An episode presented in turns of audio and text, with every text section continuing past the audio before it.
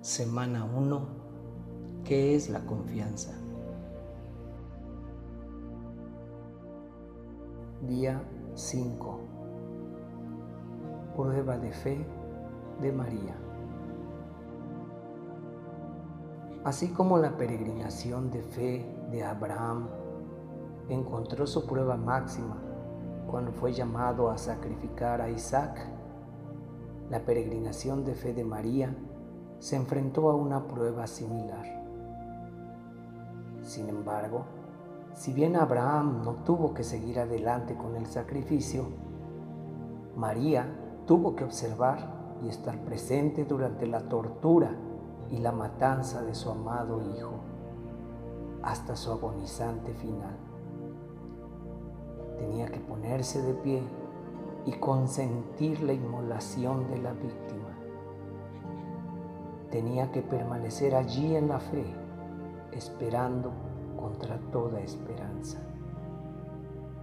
Allí, en el Calvario, al pie de la cruz, encontramos en María la gloriosa perfección de la fe. Fue allí, en medio de la más terrible oscuridad, donde paradójicamente vemos brillar con mayor gloria la luminosa bendición de Isabel. Bienaventurada la que creyó que se cumpliría lo que le había dicho el Señor. Sí, bienaventurada la que creyó al pie de la cruz. Bienaventurada la que creyó en lo imposible. Bienaventurada la que creyó que Dios podía levantar a los hombres aún de entre los muertos. Eso es fe. Una vez más, esa es la gloriosa perfección de la fe. Esa es la mayor luz de la fe que brilla en medio de la oscuridad más profunda. Ahora, reflexiona una vez más las palabras del ángel que Nuestra Señora creyó con respecto a su Hijo Jesús. Él será grande y será llamado Hijo del Altísimo. El Señor Dios le dará el trono de David su padre. Reinará sobre la casa de Jacob para siempre y su reino no tendrá fin. Lucas 1, 32 y 33.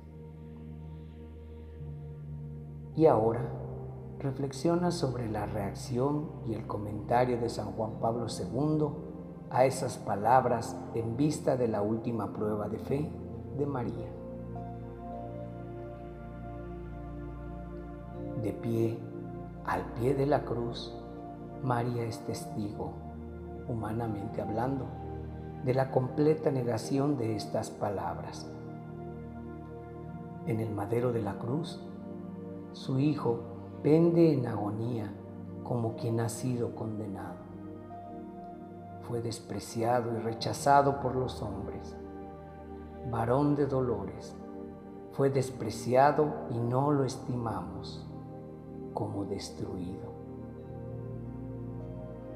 Cuán grande, cuán heroica es pues la obediencia de fe mostrada por María ante el juicio inescrutable de Dios sin reservas, ofreciendo el pleno asentimiento del intelecto y la voluntad a aquel cuyos caminos son inescrutables.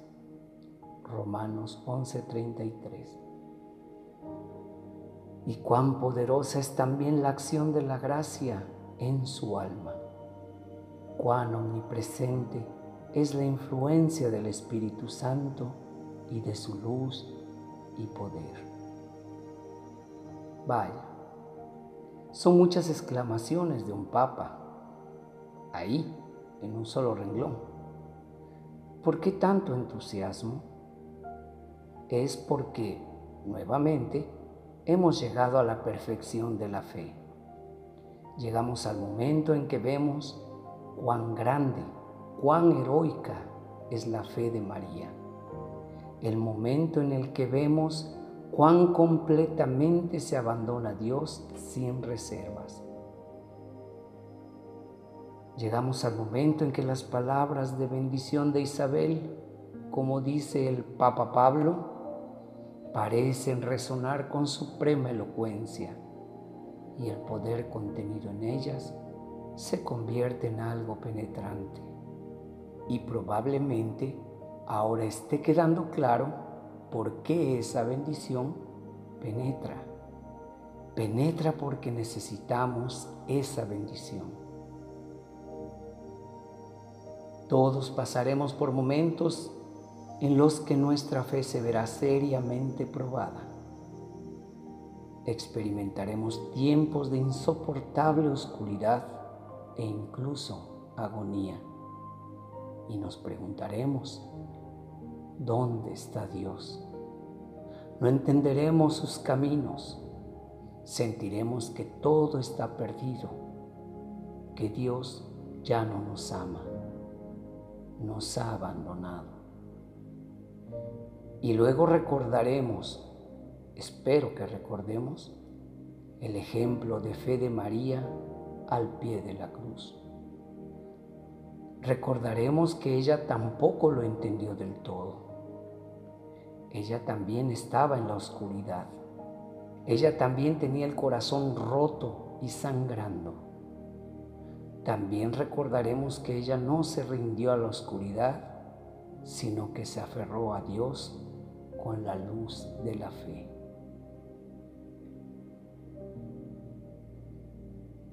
Entonces, espero, recordaremos la bendición recordaremos las palabras de Isabel.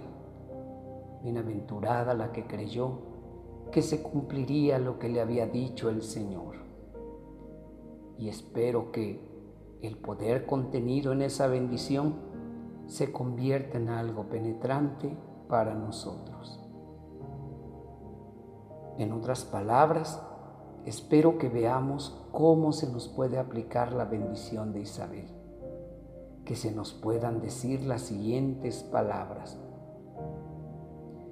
Bienaventurados los que creyeron que se cumpliría lo que les había dicho el Señor. ¿Y qué nos dijeron? ¿Cuál es la palabra del Señor para nosotros? Es la palabra de la cruz. Es la palabra de amor pronunciada a través de la muerte de Cristo en la cruz la palabra de amor que María compartió íntimamente en el Calvario.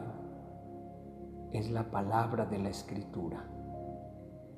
Nadie tiene mayor amor que este, que uno ponga su vida por sus amigos. Juan 15, 13. Es la verdad que Dios nos ama, que Dios te ama a ti, pase lo que pase Espero que al aferrarnos con fe a esa mayor expresión de amor en medio de nuestras propias pruebas y tinieblas, encontremos paz, incluso gozo y tal vez incluso cantemos una canción de alabanza. Mañana hablaremos del canto de fe y alabanza de María. Oración de hoy. Ven, Espíritu Santo, fuego de misericordia, ayúdame a creer en Dios y su amor por mí, incluso cuando la oscuridad me rodea.